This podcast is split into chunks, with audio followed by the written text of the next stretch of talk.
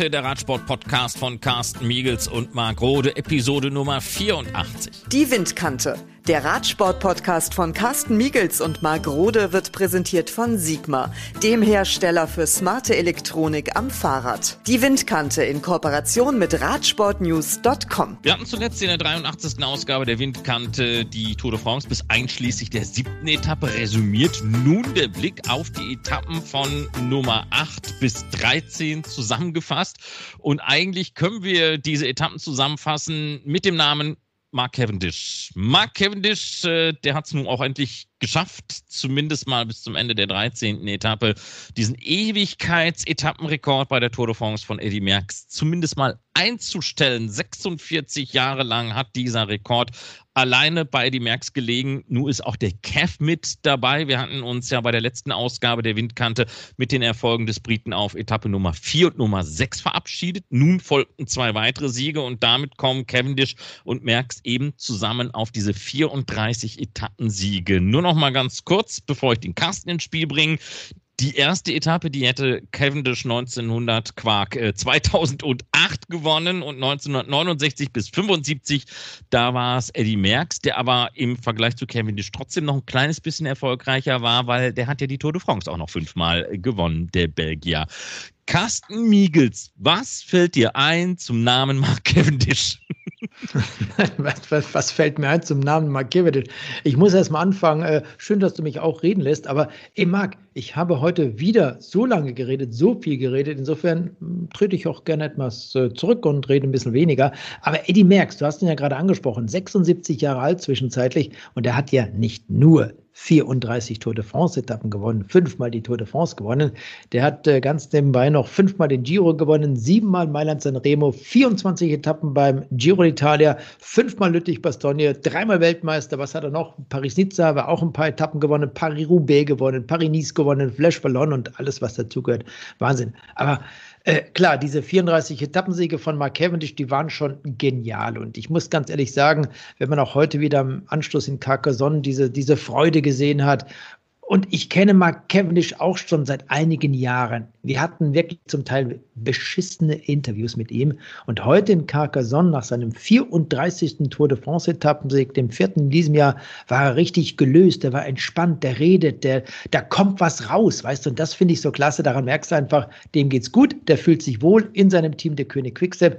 Und das ist einfach grandios, sowas dann auch mitzuleben. Ich sage ja immer, das ist so ein bisschen Radsportgeschichte, die da geschrieben wird.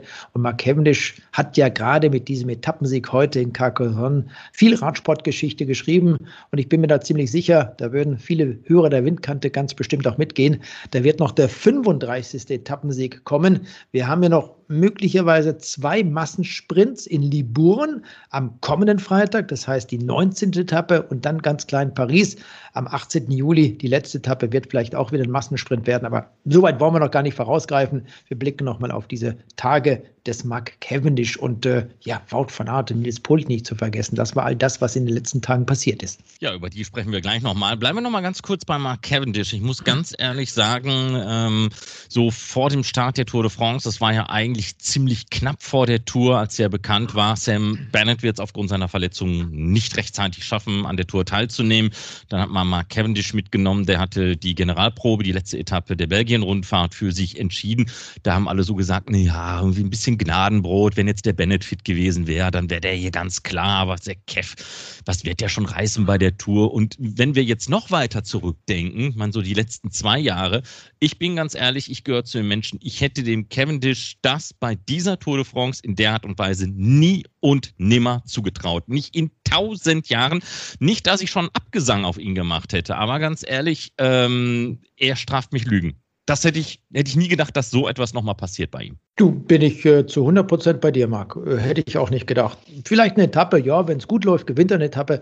Aber der hat jetzt vier gewonnen und die einfach in einer saustarken, geilen Art und Weise gewonnen. Und wir wollen nicht vergessen, der gewinnt ja nicht nur Etappen, der trägt das grüne Trikot. Und das ähm, an diesem äh, 13. Etappentag, genau, ich musste gerade mal überlegen, bereits zum zehnten Mal während dieser Tour de France. Der einzige, der am Anfang noch in diesem Trikot unterwegs war, das war Alaphilippe für drei Tage. Und jetzt trägt es Mark Cavendish am 14. Etappentag, also am Samstag, dem 10. Juli bereits zum zehnten Mal. Und er hat ja seinen Vorsprung durch diesen nächsten Etappensieg in Carcassonne nochmal ausbauen können. Das heißt, vielleicht gewinnt er am Ende dieser Tour de France zum zweiten Mal nach 2011 auch die Punktewertung dieser Tour. Das wäre natürlich die Krönung bei einem Rennfahrer, von dem wir ausgegangen sind, naja, das war es dann gewesen. Er wird seine Laufbahn irgendwann beenden und es kommt eben kein weiterer Tour de France-Etappensieg dazu. Aber du, Marc, da sind wir doch ehrlich gesagt äh, gerne zu bereit, uns belehren zu lassen und diese Erfahrungen zu sammeln. Ja, ich hatte die Tage noch ein kurzes Programm über Greg Luganis, den äh, Wasserspringer der 70er und 80er Jahre. Und da hieß es irgendwie bei dem ersten Olympiasieg, da hat er sich zum Superstar gemacht, beim zweiten zur Legende. Und ich glaube, bei Cavendish können wir das auch irgendwie so ein bisschen sagen. Er war der Superstar und jetzt ist er aber eine Legende. Das darf man jetzt einfach so sagen, ne? Ja, das darfst du so sagen. Er hat auch Tour de France-Etappen in Reihe gewonnen, dann darf man das so sagen. Stimmt doch, ja. Nein, ich finde ihn einfach klasse, weißt du auch, wenn er so wie heute so, so eloquent ist, wenn er so locker daherplappert. Und äh, wie ich es vorhin schon mal sagte, der war früher schon ganz anders. Und äh, es sind ja nicht nur die Tour de France-Etappensiege. Es ist der, der zweite Brite nach Tom Simpson zum Beispiel, der Straßenweltmeister wurde 2011. Das war auch eine tolle Weltmeisterschaft. Er hat Mailand Sanremo gewonnen, Etappen bei der Spanien-Rundfahrt. Das kommt ja alles noch obendrauf. Ein ständiges Hoch und Runter. Nur klar, die Radprofis, gerade die, die bei der Tour de France dabei sind, werden an den Erfolgen, an den Siegen, was die Sprinter betrifft, bei der Tour de France gemessen. Und da steht er jetzt äh, ganz weit oben und ich bin mir ziemlich sicher, auch wenn ich mich wiederhole, sage ich es gerne noch einmal, ich gehe davon aus, dass er diesen Rekord von Eddie Merckx jetzt nicht nur egalisiert hat, sondern dass er den nochmal ausbauen wird. Der 35. Tour de France Etappensieg, das wird dann vielleicht auch ein Rekord für die Ewigkeit sein. Vielleicht, wer weiß, möglicherweise kommt irgendwann noch einer und er gewinnt dann 38 Tour de France-Etappen. Vielleicht heißt der ja Wout von Art. Über den müssen wir gleich auch nochmal reden. Ähm, ja, ihr merkt, wir sind äh, begeistert von Mark Cavendish. Da sind wir aber sicherlich nicht ganz alleine. Wir wollen aber nochmal ganz kurz, bevor wir zu den anderen Personalien kommen, ähm, am Ende der ersten Woche mal ein bisschen Kassensturz machen. Ähm, wir hatten ja bis zu Etappe Nummer 8 so ein bisschen geplaudert bei der letzten Ausgabe der Windkante. Ähm, nach neun Etappen, also der ersten Tourwoche, da war Alpecin Phoenix ganz oben, was das Preisgeld anbelangt. Der 51 660 Euro vor die Königin Quickstep. Die haben ein paar Euro weniger in der Kasse gehabt, 80 zu diesem Zeitpunkt. Ähm, ich hatte das ja letztens schon gesagt. Alpecin Phoenix hatte in der ersten Woche eigentlich schon alles erreicht und konnte dann sagen, was jetzt kommt ist nur noch Bonus. Äh, Mathieu van der Poel im gelben Trikot, Etappensieg, äh, Tim Millier, die haben ja alles irgendwo geholt in der ersten Woche, was sie sich sehr wahrscheinlich zwar vorgenommen hatten, aber wo sie gesagt haben, Mensch, wenn eins von den beiden Dingen hängen bleiben würde, das wäre schon geil. Dann war Alpecin Phoenix zumindest mal Klassenprimus in Sachen Geld verdienen in äh, Woche 1. Hätten wir auch nicht mitgerechnet. Nee, haben wir auch nicht mitgerechnet. Was äh, sagt eigentlich Lute dazu, dass Alpecin Phoenix bei dieser Tour de France so erfolgreich ist? Du, keine Ahnung, der Lude, der war ja zuletzt ein bisschen radeln mit seinen Alpecin-Leuten in Nim. Ne? Der, der mhm. hat sich ein paar schöne Tage gemacht am Rande der Tour de France. Ja, sicher wird man das äh, bei äh, der Dr. Wolf-Gruppe beziehungsweise bei Alpecin und auch bei Phoenix, den eigentlichen Sponsoren, die ja auf dem Trikot draufstehen, sehr, sehr wohlwollend zur Kenntnis genommen haben. Allerdings, auch das ist ja dann passiert, was wir gesagt haben, Mathieu van der Poel ja nicht mehr mit dabei bei der Tour de France, eben mit dem Blick auf die Olympischen Spiele. Da möchte der Niederländer ja gerne nochmal Gold holen. Der will erst gar nicht warten bis 2024, wenn die Spiele in Paris sind. Der will jetzt in Tokio leider ohne Zuschauer das Ganze in Tokio schon einmal in die Tüte packen. Und äh, ich zweifle nicht daran, dass das funktioniert. Nicht funktioniert. Nee, glaube ich auch. Der ist da so gut unterwegs mit diesem Druck äh, von der Tour de France, also den Druck auf dem Pedal, meine ich. Jetzt kommt er dahin zu den Olympischen Spielen, hat sechs Tage lang dieses gelbe Trikot bei der Tour de France getragen. Ich fand es auf der einen Seite ein bisschen dramatisch, wie er eben am letzten Samstag während der achten Etappe zwischen Oyonnax und Le Grand Bonnard dieses Trikot verloren hat. Aber es war ja auch absehbar. Auf der anderen Seite muss man sagen, wer hätte gedacht, dass er das in diesem Einzelzeitfahren, fünfte Etappe in Laval, so gut stark verteidigen kann? Wer hätte gedacht, dass er das bei dieser längsten Etappe der Tour de France letzte Woche Freitag auch verteidigt. Das war schon gigantisch und irgendwann waren eben auch die Tage in Gelb für Mathieu van der Poel gezählt. Dessen war er sich völlig bewusst und so kam es eben dann am 3. Juli während dieser dritten Etappe nach Le Grand Bonnard, dass er das Trikot abgeben musste. Im strömenden Regen übrigens. Diese Etappen am, am diesem Wochenende in den Alpen, die waren komplett verregnet. Oder was für ein scheiß Wetter das dort war. Ich könnte jetzt böse sagen, jeder bekommt das, was er verdient. Aber nein, ich glaube, dass, dass, da, da ruder ich dann wieder zurück. Ähm, ja, gut, es ist äh, generell in Europa in diesem Sommer ein bisschen moderat vom Wetter her, um es mal so auszudrücken. moderat. Ja, aber, aber besser so als, äh, glaube ich, wie in den letzten Jahren, wo wir wirklich äh, Wochen, Monate lang unter einer extremen Trockenheit und Hitze gelitten haben. Ich glaube, ein bisschen Regen, das schadet nur auch keinem. Ne? Und äh, letztlich ist derjenige, der jetzt das gelbe Trikot hat, ja auch nicht durch Zufall da irgendwie reingekommen. Das Einzige, was ich sagen muss, äh, Tadej Pogacar, der hat ja gleich mit der ersten Alpenetappe dieses gelbe Trikot erobert, als er Dylan Töns die, äh, den Tag gewann, ist, dass es schon nach wenigen Tagen dieser Tour de France wahnsinnig große Zeitabstände gegeben hat, auch gerade innerhalb der Top 10. Ähm, wir werden über die Gesamtwertung, wie sie aktuell aussieht, äh, gleich noch einmal reden. Ich muss aber auch sagen, im modernen Radsport so früh in einer Tour, gut, da kamen diese ganzen Stürze der ersten Woche mit dazu, kann ich mich nicht daran erinnern, dass es schon einmal so große Abstände vor allem zwischen dem ersten und dem zweiten gegeben hat. Nee, das ist schon äh, wirklich ganz brutal. Diese Abstände. Jetzt hat eben der gesamtführende Tadej Pogacar auf Rigoberto Urán über fünf Minuten Vorsprung. Das ist schon Wahnsinn. Und wir haben zwar noch ein paar schwere Etappen äh, im Programm. Da gab es auch diese Etappe am letzten Mittwoch war das der elfte Abschnitt am 7. Juli nach Molosson, wo er eben zum ersten Mal ja geschwächelt hat. Wobei ich persönlich, weiß nicht, wie du das gesehen hast, Marc, der Meinung bin, dass er dort absichtlich einfach ein bisschen rausgenommen hat und dann sagte sich Tadej Pogacar, na, lass den mal da vorne fahren, diesen jungen Rennfahrer. Ich werde dann schon noch irgendwann zurückschlagen, werde ihn einholen. Jonas Wingegaard hatte sich dort aus dem Staub gemacht. Am Ende wurde er wieder eingeholt durch die Initiative auch von äh, Carapaz, Rigoberto Urán und selbstverständlich auch Tadej Pogacar. Aber das war für mich so, als wollte er sagen, naja, seht ihr, ich bin auch nur ein Mensch, ich habe auch Schwächen, ich kann die Berge nicht so hochfahren, wie ihr euch das vorstellt, wie es im letzten Jahr der Fall war. Also insofern denke ich, das war auch alles ein bisschen komisch. Dort, ja, so, so kann man das äh, sportlich gesehen bezeichnen. Und er wird dann schon noch, auch während der schweren Etappen in den Pyrenäen, wir haben ja noch zwei Bergankünfte am 14. und 15. Juli, zurückschlagen. Und was natürlich immer passiert, das hat ja Chris Froome in seinen erfolgreichen Jahren bei der Tour de France ebenfalls zu spüren bekommen. Das ist dann dieses naja, Gefühl bei ganz, ganz vielen, die dann jetzt eben auch mit dem Blick auf diese Abstände, wie sie sich aktuell darstellen, sagen, kann das denn alles mit rechten Dingen zugehen? Im letzten Jahr passierte das auch, allerdings nicht so heftig, weil der Tade Pogacar eigentlich erst mit dem letzten Zeitfahren den ganzen Bock umgestoßen hatte, als er da Primus Roglic an der Planche de Belfi aus den Latschen gekippt hatte. Da gab es nicht mehr so viele Tage, wo man sagen konnte, hm, das ist jetzt aber ganz, ganz seltsam. Aber in diesem Jahr ist Pogacar eben schon ziemlich früh in diesem gelben Trikot mit diesem großen Abstand. Ähm, kannst du es denn einigermaßen nachvollziehen, ich sage nachvollziehen, dass jetzt wieder einige ankommen, die sagen, ob das mal mit rechten Dingen zugeht.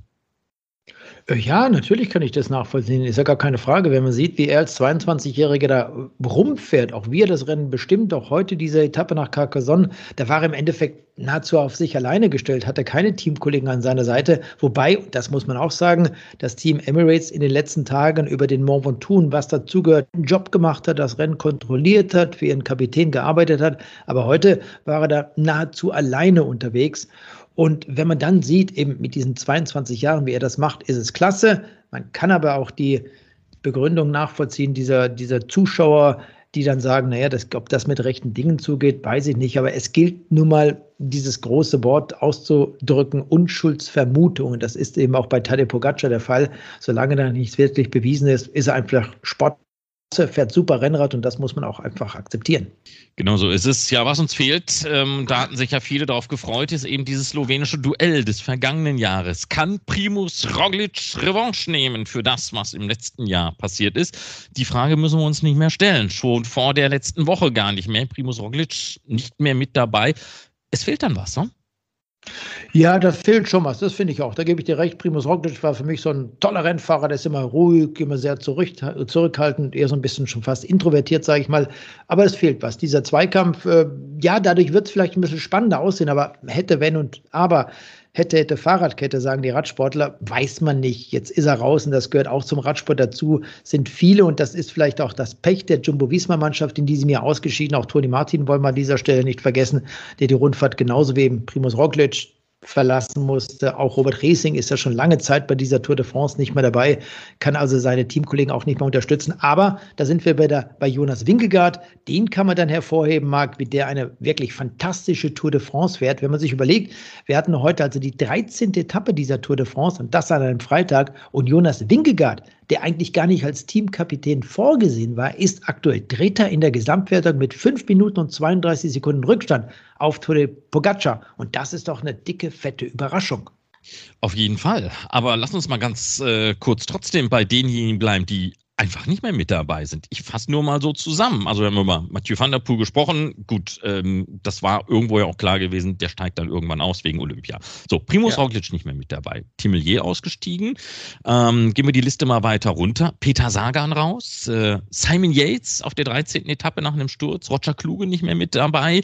Ähm, alleine die Mont Ventoux-Etappe, da hat es acht Fahrer getroffen, die entweder das Ziel gar nicht erreicht haben oder aus dem Zeitlimit herausgekippelt sind ähm, vom Gefühl her habe ich den Eindruck, es trifft in diesem Jahr wahnsinnig viele und wahnsinnig viele große Namen auch.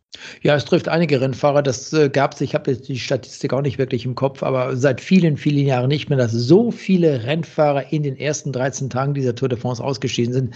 Das ist schon heftig, muss ich ganz ehrlich sagen. Aber weißt du, wenn wir auch das Wetter mal dazu nehmen, in den ersten Tagen dieser Tour de France, diese Streckenführung in der Bretagne, diese, diese schmalen Straßen, dort kam ja auch schon das Wetter dazu. Es hat dann ständig irgendwo gescheppert. Und wenn man sich mal die Rennfahrer anguckt, wie die dann zum Teil aussehen, aussehen, oder ist doch, ist doch brutal. Da und dort hängen die Fetzen dann von der Haut. Und äh, ja, die meisten kommen eben auch ohne große Verletzung, das heißt Brüche davon, aber nichtsdestotrotz, das ist schon brutal, wenn du siehst, wie die Jungs da auf der Straße liegen. Auch heute wieder auf dem Weg nach Carcassonne in dieser Linkskurve, als einer abrutscht und sowas ganz, ganz schlimm, möchte ich mir gar nicht vorstellen. Und das alles eben auch Wetter, die Streckenführung, dieses, dieses Kämpfen um die Position zum Beispiel, weil jeder irgendwie vorne sein möchte, das führt dann eben auch dazu, dass es solche Stürze gibt. Man hat ja heute an diesem Etappentag nach Carcassonne diese drei Kilometer Marke nochmal erweitert auf 4,5 Kilometer, damit das Gedränge in Carcassonne nicht zu groß wird. Und das hat insofern funktioniert, dass es dort auf diesen letzten Kilometern zumindest mal keine Stürze gab. Lass uns mal über was Erfreuliches reden und da schmeiße ich nochmal zwei Namen in den Ring. Ähm, bleiben wir mal bei dieser Mont Ventoux-Etappe, wo alleine acht Fahrer ausgeschieden sind. Der Sieg von Wout van Aert. Ich meine, den kennen wir ja nur auch schon eine ganze Weile. Aber Wout van Aert ist jetzt für mich einer der komplettesten Radsportler der Gegenwart, denn äh, der kann sprinten, der kann Zeit fahren, der wuppt mal eben den doppelten Mont Ventoux weg. Ähm, großartig. Was soll ich sagen? Crosser. Crosser, Marc. Ja, oder? Was soll ich Möchtest sagen? Möchtest du, dass ich jetzt sage, du warst auch großartig? Nein, um Gottes Willen. Um Gott, Gottes Willen, ich würde mich nie mit Wout van Aert oder Mathieu van der Poel vergleichen. Die war eine kleine Nummer. Aber Crossen macht schon Laune, also wirklich. wir könnten jetzt darüber ein bisschen sprechen, aber das machen wir vielleicht mal in einer anderen Episode. Nee, finde ich grandios, wie, wie der 26-jährige Wout von Aert den Mont Ventoux hochgefahren ist mit seinem Rhythmus, mit seinem Tritt. Das war schon klasse. Und wenn er dann so eine Tour de France-Etappe gewinnt, das war zwischenzeitlich auch schon sein vierter Tour de France-Etappensieg, das ist klasse. Und man muss ja auch da wieder, und das finde ich persönlich immer so interessant, so die Geschichte, den Werdegang erleben. Denken wir an die Tour de France 2019, dieser blöde Sturz in Po in Südfrankreich im Einzelzeitfahren, als er sich dort den, den rechten Oberschenkel aufgeschlitzt hat mit einer tiefen Wunde, wurde er damals ins Krankenhaus gebracht, die Tour de France war zu Ende. Dann kam vor der diesjährigen Tour de France die Blindern-Operation dazu. Das hat ihn ja auch erstmal ein bisschen außer, aus dem Rhythmus gebracht, sage ich mal ganz vorsichtig. Und jetzt kommt er zurück und präsentiert sich in dieser, dieser Form. Das ist wirklich klasse, also großartig. Und wir wollen nicht vergessen, dass Wout van Aert in den ersten Tagen ja auch noch für seinen Teamkollegen Tadej Pogacar arbeiten musste. Das kommt ja auch noch dazu. Ne? Und jetzt ist er quasi auf sich alleine gestellt oder das Team hat einen anderen Plan für diese Tour de France nach nach dem Ausscheiden des Teamkapitäns und den hat er dann sofort umgesetzt. Und ich bin mir da nicht äh, wirklich so sicher, wenn er diese Etappe am Mont Ventoux beziehungsweise in Malocène gewonnen hat, da wird ein Etappensieg für Wout von Art hinzukommen. Zweite Name, den ich dann gerne ins Spiel bringen möchte, das ist dann was aus deutscher Sicht. Ja, Nils Pollitt, Klassiker-Fahrer, par excellence, jetzt auch Tour de France Etappensieger in einer Art und Weise, wo ich sage, auch Hut ab. Gemacht. Vor allem Art und Weise, wie Nils das umgesetzt hat, das war, das war Traum. Wie sagte Jens Vogt, das ist Lehrbuch, äh, Radsport-Lehrbuch Seite 1. Das sagte er ständig, aber egal, ist, ist egal. Nein, das war wirklich Angreifen vom Feinsten. Und ich hatte selber dem Nils nochmal geschrieben, so gewinnt man Radrennen. Das war einfach klasse gemacht. Dieser Antritt auf der rechten, linken Seite waren sie dort unterwegs und dann rechts rübergezogen und zack, die anderen einfach im Wind stehen lassen. Das, das war Radsport vom Feinsten. Das ist, da merkst du einfach, der hat Spaß am Radrennen, der weiß, wie Radrennen funktioniert. Und es hat zwar jetzt eine ganze Weile gedauert bis zu seinem zweiten Sieg als Profi, hat ja 2018 bei der Deutschlandtour in Stuttgart die Etappe gewonnen. Das war damals die letzte Etappe der Deutschlandtour, auch zweiter am Ende in der Gesamtwertung gewesen, hinter Matej Mohoric. Aber so wie er diese Tour de France-Etappe gewonnen hat, das war, wunderbar, einfach ein Traum, muss ich, muss ich ganz ehrlich sagen. Und da wird auch seine Familie, da wird die, die Mama Claudia, der Papa Jörg wird stolz sein, seine Frau Annike sowieso und seine kleine Tochter, die ist äh, zwei Jahre ungefähr alt, Lili, auch sehr, sehr stolz sein, dass der Papa da gestern geleistet hat. Das war wirklich äh, großartig. Doch, das, das, äh, ja, ich freue mich dafür. Aber es war ein Tag eben Licht und Schatten für das Team Bora Hans Grohe. Der Sieg von Polit, zugleich das Aus von Peter Sagan, der ja auch eigentlich zu Beginn dieser Tour de France ja noch bei der Teampräsentation gefragt worden ist, ob es denn ein weiteres grünes Trikot für ihn gibt. Ja, jetzt am Ende eben das frühzeitige Ausscheiden. Aber wie gesagt, äh, das Trostpflaster und es war dick genug auf dieser zwölften Etappe dann eben der Sieg von Nils Prolit. Und da kann ich mich nur anschließen. Das war ein schöner Sieg. Äh, Gratulation nach Köln. Wollen wir mal auf die äh, verschiedenen Wertungen gucken oder hast du noch etwas äh, Spezielles, bevor wir uns mal äh, mit Gelb, Grün gepunktet und Weiß beschäftigen? Ich wollte gerade sagen, wie, wie kommst du jetzt auf Köln, Marc? Warum Gruß, Glückwunsch nach Köln? Ähm, hätte ich das nicht sagen dürfen? doch, doch, doch, aber ich, bin da manchmal so bekloppt, weißt du. Also, um das mal klarzustellen, Nils Polit in Köln geboren am 6. März 1994.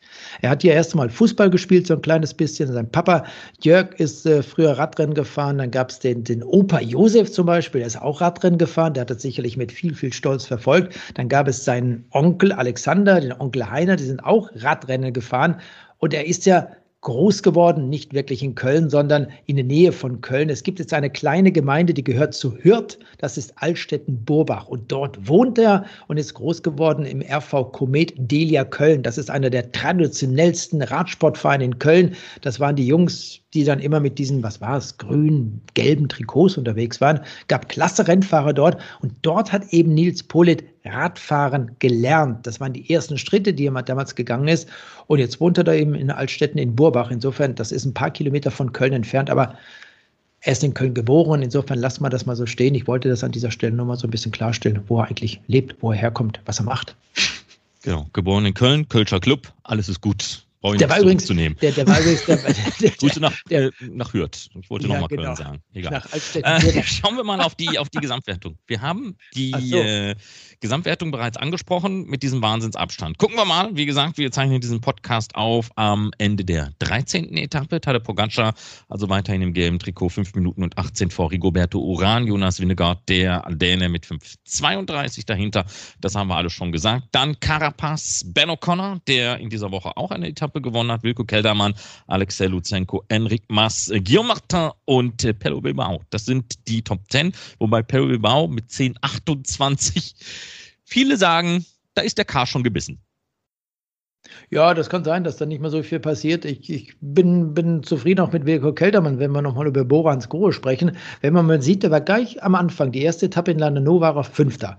Dadurch natürlich auch Fünfter in der Gesamtwertung. Alaphilipp hatte ja dort das äh, gelbe Trikot getragen, weil er Etappensieger war. Und dann hat er sich dort gehalten. Und Wilko Keltermann ist erst durch das Zeitfahren zwischen Changer und Laval zurückgefallen in der Gesamtwertung. Warum? Ganz einfach, da hat er ein ziemlich schlechtes Zeitfahren hingelegt ist eigentlich kein miserabler Zeitfahrer, überhaupt nicht. Aber Wilko Keldermann hatte dort eine Verletzung am Arm und da kann man sich sehr gut vorstellen, wenn sie dann auf diesen Zeitfahrräder liegen, dass so eine Ellenbogenverletzung auch wirklich wehtut ist dadurch vom fünften auf den 13. Platz zurückgefallen. Und dann hat er sich eben am letzten Wochenende bei diesen beiden schweren verregneten Alpenetappen wieder verbessert auf Platz sieben in der Gesamtwertung und ist mittlerweile Sechster, also nochmal eine Position besser geworden. Und das finde ich für Wilko Keldermann zum jetzigen Zeitpunkt ein super Ergebnis. Was hat er einen Rückstand? Sechs Minuten und 16 Sekunden. Ich drücke ihm die Daumen und das nicht nur ihm, sondern auch seiner Mannschaft Borans Grohe, dass es reicht, um am Ende vielleicht am 18. Juli in Paris auf dem Podium zu stehen.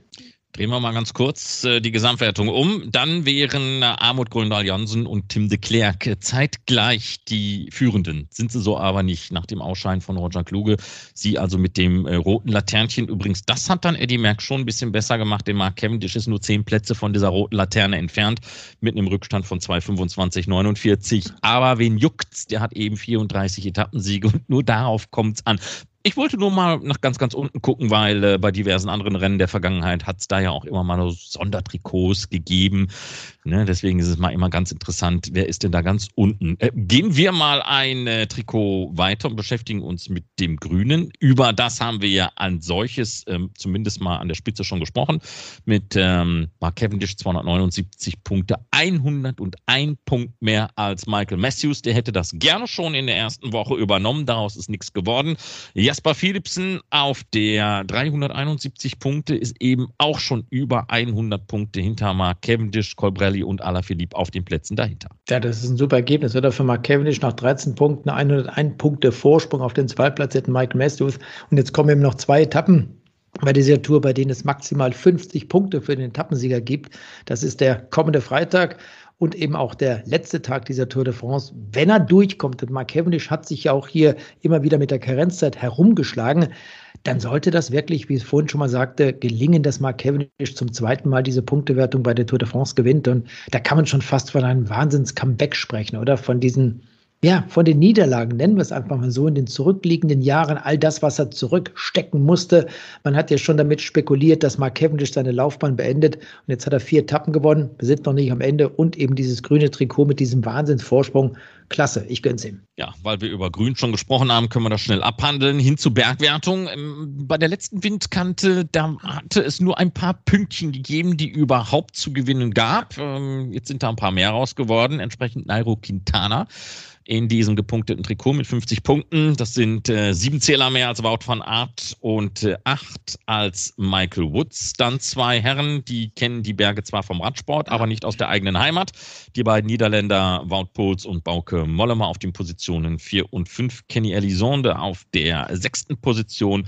Pogacar dann eben auch irgendwie mit seinen 26 Punkten mit von der Partie. Aber wie gesagt, das ist alles nur Beifangen. Dem geht das auch gar nicht um das gepunktete Trikot. Er auf der 7 vor Ben O'Connor, äh, Iguita und Alaphilippe auf der 10. Ja, genau, wie du richtigerweise gesagt hast, Tadej Pogacar, da geht es ja nicht um die Bergwertung, die er übrigens letztes Jahr gewonnen hat, so im Vorbeifahren, wenn wir über den Radsport sprechen. Und diese Bergwertung, die ist ja noch längst nicht zu Ende. Wenn man sich nochmal diesen Verlauf anschaut, du hast ja gerade gesagt, Marc, es gab in der ersten Woche diese Tour de France, da mal ein Pünktchen, dort mal zwei Pünktchen, Ide Schelling oder auch Mathieu van de Poel haben das Trikot des Bergbesten getragen. Und seit dem Wochenende in den Alpen ist es dann etwas anders geworden. Warum? Ganz einfach, klar, da gab es Bergwertungen, die höher kategorisiert waren, insofern mehr Punkte. Matej Mohoric hat es getragen. Dann wurde es am Sonntag in Tignes von seinem Teamkollegen Wout Pools, beide gehören ja zur Team, zur Mannschaft Bahrain Victorious übernommen. Und einen Tag später war dann eben auch Nairo Quintana in diesem Trikot unterwegs und hat das äh, bis heute verteidigt. Es war an diesem Freitag der fünfte Tag für Nairo Quintana im Trikot des Bergbesten, hatte diese Sonderwertung ja schon einmal gewonnen, das war im Jahr 2013 und der muss sich jetzt aber wirklich ins Zeug legen an diesem Wochenende und in den nächsten Tagen, vor allem bei diesen nächsten Bergankünften am 14. und 15. Juli, um dieses Trikot dann wirklich zum zweiten Mal zu gewinnen. Aber der sieht nicht so dolle gut aus, muss ich ganz ehrlich sagen. Nairo Quintana hat da und dort immer wieder Schwächen gezeigt in den letzten Tagen. Vielleicht ist er wirklich nicht so gut drauf, dass das Trikot am Ende verteidigen kann. Und dann gibt es noch einen Überraschungssieger in der Bergwertung. Wer weiß, Michael Woods zum Beispiel, den du gerade angesprochen hast, der Dritte in der Bergwertung ist. Vielleicht wird ja da ein Generalangriff auf Nairo Quintana, wie wir immer wieder sagen in den letzten Tagen, starten, um dieses Trikot dem Kolumbianer abzunehmen. Ja, auch das liegt in der Natur der Sache, dass äh, während einer dreiwöchigen Landesrundfahrt dann äh, vor allem nach zwei Wochen doch die Prioritäten vielleicht ein bisschen verrückt werden, nachdem man dann vorher gesagt hat, wir möchten das und das erreichen, switcht man eben mal auf etwas anderes, vielleicht Erreichbares um. Vielleicht nicht mehr erreichbar für Jonas Wingegaard, äh, da das weiße Trikot zu gewinnen. In dem ist ja Tade Pogacar eben, weil er noch zu dieser Kategorie gehört, eben als Führender der Rundfahrt, wie schon im letzten Jahr äh, wo er ja am Ende das weiße Trikot auch gewann. Für den Augenblick eben diese 5,32 vor dem Dänen und dann eben mit einem dicken, fetten Abstand zu dem nächsten Aurélien Paris-Perstre von äh, AG Deuxer Citroën mit äh, 24, 44 Rückstand. Ähm, das ist dann doch ein bisschen zu dick. Ja, und Vineyard, der muss sich, äh, ja, der muss hoffen, dass äh, Pogacar irgendwie äh, vielleicht rückwärts fährt oder aus dem Zeitlimit rausfällt. Das wird, glaube ich, beides nicht passieren. Nee, ganz, ganz schwierig. Ganz, ganz schwierig, dass Jonas Winkelgard dann diese Sonderwertung übernimmt. Wir haben in dieser Nachwuchswertung 27 Fahrer noch aufgeführt. Der letzte, das ist in 2 Stunden 27 Minuten und 14 Sekunden Rückstand, Oma Goldstein aus dem Israel Startup Nation Team. Wollte ich auch mal noch dazu sagen. Mark Hirschi, 25. in dieser Sonderwertung, letztes Jahr geglänzt bei der Tour. Jetzt muss er hier arbeiten für seine Teamkollegin Tadej Pogacar, damit er zum zweiten Mal diese Tour de France gewinnt. Hier steht ein Rückstand von zwei Stunden 26 Minuten und dann bleibt noch die Mannschaftswertung und vielleicht noch am Ende, Marc, kurzer Blick auf die Wertung des aktivsten Fahrers. Ja, lass uns mal schnell noch auf die Teamwertung gucken. Was los mit Movistar? Äh, nur auf Position 7. Die Wertung wird angeführt von Bachheim Victorious vor Age d'Isère Citroën und äh, EF Education Nippo, die allerdings schon 10 beziehungsweise fast 16 Minuten Rückstand haben. Und äh, der kämpferischste Fahrer, ja, bitteschön, Carsten. Der kämpferischste Fahrer, da wollte ich eigentlich noch gar nicht irgendwie über eine Gesamtwertung sprechen, sondern über die Fahrer, die in den letzten Tagen diese rote Rückennummer getragen haben. Wir hatten ja in der ersten Woche schon darüber gesprochen. Da waren es Ide Schelling, Michi Scher zum Beispiel, auch Greg van Avermaet hatte für einen Tag diese rote Rückennummer. Und in den letzten Tagen war es zum Beispiel Nils Pullit, der nach seinem Etappensieg in Nîmes mit dieser roten Rückennummer auch noch geehrt wurde. Wir hatten Ugo Uhl, Kenny Elisond und Paché aus Frankreich. Der hat sie heute an diesem 13. Tag bekommen, wobei ich bin mir da nicht sicher, warum man ihn genommen hat, denn wir hatten ja eine Spitzengruppe und die sah dort äh, ganz anders aus. Unter anderem mit, wen hatten wir vorne? Oma Goldstein zum Beispiel aus dem Israel Startup Nation Team. Aber keine Ahnung, wie das dann gewertet wird. Äh, die Personen in der Jury, das sind Franzosen. Vielleicht hat man gesagt, wir nehmen doch dann lieber mal einen Franzosen dazu. Von denen hatten wir während dieser Tour de France eigentlich noch keinen. Doch Kenny Elizond auf dem Podium in Bezug auf diese rote Nummer. Äh, lass mal das einfach mal so stehen. Sie haben ihn gewählt und damit wird er also an diesem 14. Tag dieser Tour de France, wenn es in die Pyrenäen hineingeht, mit der roten Rücknummer starten dürfen. Genau so ist es. Und äh, damit neigt sich diese Ausgabe der Windkante so langsam dem Ende entgegen. Ich würde mal Carsten einen Vorschlag machen. Ähm, wir sind ja normalerweise immer Freitag sehr aktuell mit der Windkante, dass wir das ähm, mal ausnahmsweise in der kommenden Woche um zwei, drei Tage verschieben. Denn es macht wenig Sinn, über eine gesamte Tour de France zu reden, wenn wir das Endergebnis nicht drin haben, dass wir vielleicht sagen, wir produzieren die nächste aktuelle Windkante auf einem Montag, dann haben wir nämlich auch das Endergebnis drin und werden der ganzen Sache auch gerecht. Was meinst du? Wenn du das sagst, du bist der Chef im Ring, dann machen wir das so. Ich glaube, das macht mehr Sinn. Dann werden wir die Tour de France zusammenfassen und in der Woche drauf werden wir uns, das geht ja dann zack, zack, mit den Olympischen Sommerspielen in Tokio beschäftigen. Ich habe das vorhin schon mal kurz angerissen. Äh, das Ganze leider ohne Zuschauer. Gut, das waren jetzt die Radsportler ja auch zum Teil gewöhnt, vor allem bei den Rennen in Belgien, wo ja die Zuschauer sehr, sehr diszipliniert waren im Frühjahr und gesagt haben, dann gehen wir eben nicht zu den Rennen hin und gucken uns das bei Eurosport an. Ähm, da nochmal ein Dank auch an diese sehr disziplinierten Fans. Wir haben ja leider bei der Tour erlebt, dass nicht alle immer diszipliniert waren, nicht Carsten? Ja, das äh, ist leider so. Es gibt es immer wieder. Die Bilder haben wir schon viele, viele Male gesehen, dass die Zuschauer dann irgendwo auf der Strecke stehen und eben auch solche Transparente in die Strecke reinhalten, dass es Stürze gibt. Ja, ist so. Manche Leute lernen nie dazu. Gut, dann soll es das gewesen sein von der 84. Ausgabe der Windkante und voila, Carsten, Du hast das letzte Wort. Ach nee, ich wollte einfach nur Tschüss sagen, au revoir, bis zum nächsten Mal, denn mir reicht's heute, muss ich ganz ehrlich sagen. Diese ganzen Stundenübertragung, heute waren es 220 Kilometer, das ohne Pause. Es gibt ja manchmal Eurosport linear noch eine kleine Werbepause, aber digital machen wir weiter. Und äh, ja, ich bin auch am Anschlag, so wie Cavendish heute war. Also tschüss, au revoir. Ademant. Die Windkante, der Radsport-Podcast von Carsten Miegels und Marc Rode, wurde präsentiert von Sigma, dem Hersteller für smarte Elektronik am Fahrrad. Die Windkante in Kooperation mit Radsportnews.com.